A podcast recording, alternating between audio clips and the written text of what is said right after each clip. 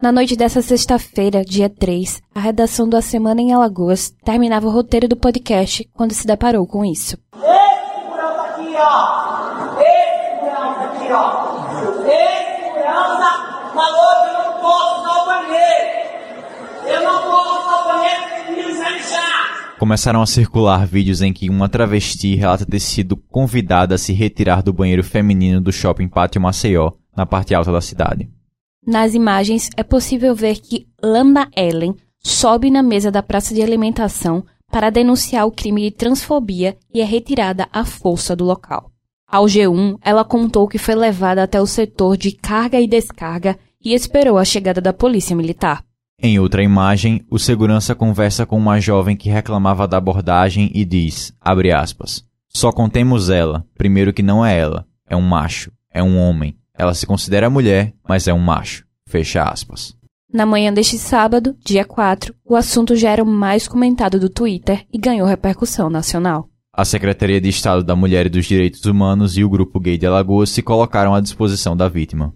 Já a nota oficial do Shopping Pátio Maceió diz que, abre aspas, a ação foi necessária para garantir a segurança da própria pessoa e dos demais clientes. Fecha aspas. Também foi dito que em nenhum momento a cliente foi impedida de usar o banheiro e que não houve agressão por parte dos seguranças.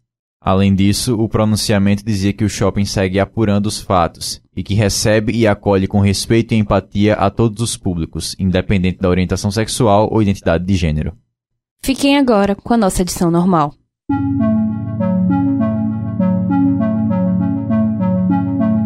Em novembro do ano passado, a Braskem havia anunciado um programa de realocação dos moradores da área de resguardo e de compensação financeira.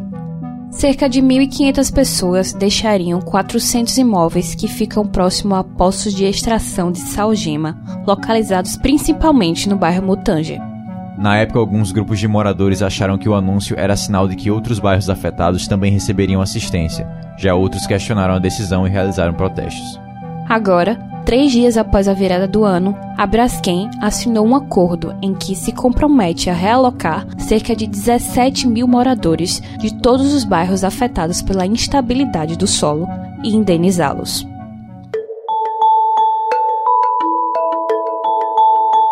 Eu sou João Arthur Sampaio. Eu, Thaís Albino. Sobre esse e outros fatos que marcaram os últimos sete dias, nós vamos conversar hoje no podcast A Semana em Alagoas. Termo de acordo para apoio na desocupação das áreas de risco foi firmado entre a Braskem e os Ministérios Públicos Estadual e Federal e as Defensorias Públicas do Estado de Alagoas e da União nesta sexta-feira, dia 3. Nele, ficou estabelecido que a empresa deverá financiar e fornecer materiais necessários para a remoção dos moradores dos bairros Pinheiro, Mutange, Bebedouro e Bom Parto, justamente os locais apontados como de maior risco pelas defesas civis nacional e municipal e pelo Serviço Geológico do Brasil. O cronograma de atendimento aos moradores será estabelecido em comum acordo entre a Braskem e as instituições autoras da ação civil pública, considerando as áreas mais críticas apontadas pelos órgãos técnicos. Ainda de acordo com o termo, a empresa deverá abrir uma conta cujo valor mínimo inicialmente a ser depositado é de 1 bilhão e 700 milhões de reais para cobrir as despesas. Caso esse valor não seja suficiente para arcar com todas as obrigações, a empresa deverá fazer aportes financeiros que garantam no mínimo um saldo de 100 milhões de reais até que todos os atingidos das áreas delimitadas no referido acordo sejam contemplados. O termo de acordo já foi protocolado na Justiça Federal e apresentado ao prefeito de Maceió, Rui Palmeira, do PSDB. Ainda na sexta-feira, após o anúncio, as ações da Braskem foram um destaque de alta do Ibovespa. De acordo com a Exame, com a alta, o valor do mercado da petroquímica era estimado em mais de 27 bilhões de reais. Na madrugada do último sábado, dia 28 de dezembro, uma jovem de 17 anos pegou o celular e pediu um Uber para ir para casa, após sair de uma casa de shows no bairro Pescaria, litoral norte de Alagoas. Durante o trajeto, a jovem foi estuprada pelo motorista, identificado como José Marcos Horácio Lopes, de 26 anos, que, segundo contou em depoimento à polícia, percebeu que ela estava embriagada e não poderia oferecer resistência. Então, pediu que ela fosse para o banco da frente e foi quando começou a assediá-la. Em depoimento, a vítima relatou que José Marcos parou o carro, um Ford K branco, na entrada de acesso ao sítio São Jorge e a violentou sexualmente. A jovem também explicou que estava aterrorizada com a possibilidade de ser morta no local, que era completamente isolado. Após o estupro, o agressor seguiu o trajeto da viagem e deixou a adolescente em casa. Ela pediu ajuda aos pais, que a levaram para a delegacia, onde prestou queixa e depois foi encaminhada para o hospital da mulher. José Marcos foi preso em flagrante cerca de 13 horas depois do crime, no bairro do Antares, parte alta de Maceió, enquanto conduzia o mesmo veículo utilizado na madrugada anterior. Ele foi levado à sede da Divisão Especial de Investigação e Capturas, a DEIC, onde confessou o delito e foi autuado por estupro de vulnerável. A pena para este tipo de transgressão pode chegar a 15 anos de prisão. Em uma audiência de custódia realizada no domingo, dia 29, o juiz George Leão de Almena homologou o flagrante e decretou a prisão preventiva do suspeito. Por meio de uma nota enviada à imprensa, a Uber lamentou o crime e se dispôs a ajudar as autoridades nas investigações além de informar que a conta do motorista foi desativada assim que a empresa tomou conhecimento do fato. Aspas, a empresa repudia qualquer tipo de comportamento abusivo contra mulheres e acredita na importância de combater, coibir e denunciar casos de assédio e violência. Fecha aspas. Porém, este não foi um caso isolado em Maceió. Isso porque, segundo a delegada Cássia Mabel, da especializada em crimes contra a mulher, contou em entrevista ao portal Gazeta Web, no ano de 2019, três vítimas denunciaram terem sido alvo de importunação sexual por condutores de aplicativo de transporte privado. No ano passado, a delegacia que fica no Salvador Lira e atende a parte alta da capital recebeu cerca de 20 vítimas de estupro. A delegada Cássia explicou que muitas ainda ficam com vergonha de denunciar crimes sexuais. Ela ainda recomendou que, ao pegar um táxi ou Uber, as mulheres andem sempre acompanhadas. Moradores do povoado Sapé, localizado no município de São Sebastião, Agreste de Alagoas, encontraram um corpo de um jovem degolado e parcialmente despido em uma plantação de mandioca por volta das 8 da noite do domingo, dia 29. Quatro dias depois do achado, na quinta-feira, dia 2, o cadáver foi identificado como sendo de Hudson Melanias, de 25 anos, que é filho do secretário de Educação de Arapiraca, Jânio Melanias. Em declaração à imprensa de Arapiraca, o pai da vítima disse que o jovem chegou em casa no sábado, dia 28, por volta das 5 da manhã. Mas, quando ele acordou às 7, Hudson não estava mais na residência e não foi visto desde então. Segundo informações apuradas pelo portal 7 Segundos, era comum que Hudson passasse alguns dias ausente, mas, devido à falta de informação sobre o paradeiro dele, a família passou a fazer buscas nos órgãos oficiais. E, na tarde da sexta-feira, dia 3, o delegado Everton Gonçalves informou que a Delegacia de Homicídio de Arapiraca solucionou o crime. Um dos acusados, identificado como Jackson de Souza Lima, de 25 anos, foi preso após ser detido por uma equipe da Polícia Civil. Segundo Everton, Jackson confessou o crime durante o interrogatório e alegou que outro homem também participou. No depoimento, o acusado disse que Hudson foi assassinado por conta de um desentendimento entre eles e a vítima que aconteceu enquanto estavam bêbados na manhã do dia 29 de dezembro. O delegado Everton disse que o outro homem já foi identificado pela polícia e que a equipe da delegacia de homicídios tenta localizá-lo e prendê-lo.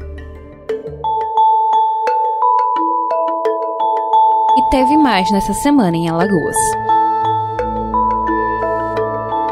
Aqui, a polícia em frente à casa do promotor, que deu oito tiros naquela casa ali, ó. Que o pessoal, inclusive, tinha uma senhora de 93 anos sentada no sofá um pouco atrás de onde ele deu os oito disparos. Durante a virada do ano, o promotor de justiça do Ministério Público de Alagoas, Adriano Jorge Correia de Barros Lima, foi levado até a central de flagrantes após ter efetuado disparos de arma de fogo contra uma caixa de som na casa de uma vizinha em um condomínio de luxo na parte alta de Maceió. O promotor não negou o fato e teria dito que estava incomodado com o barulho. A arma foi apreendida, mas ele foi liberado. A assessoria do MP disse que Adriano não iria se manifestar sobre o ocorrido. E nessa sexta-feira, dia 3, o órgão abriu um procedimento investigatório criminal, o PIC, para apurar o caso. O presidente do PIC, o Procurador-Geral de Justiça em Exercício, Márcio Roberto Tenório de Albuquerque, decretou sigilo no processo. Começou a circular nos aplicativos de mensagens dos alagoanos na quinta-feira, dia 2, um vídeo em que dois homens aparecem torturando e matando um cachorro a pauladas. O crime ocorreu no assentamento Conceição, nas proximidades da usina Santa Maria, no município de Porto Calvo, litoral norte de Alagoas. Já nessa sexta-feira, dia 3, José Otávio da Silva, de 69 anos, identificado apenas como Bigode nas imagens, foi preso. O segundo homem, que é chamado de Orlando no vídeo, continuou foragido. O delegado Leonan Pinheiro, responsável pela Delegacia dos Crimes Ambientais, disse que José cometeu o crime por crueldade e que recebeu relatos de que ele já torturava animais na região.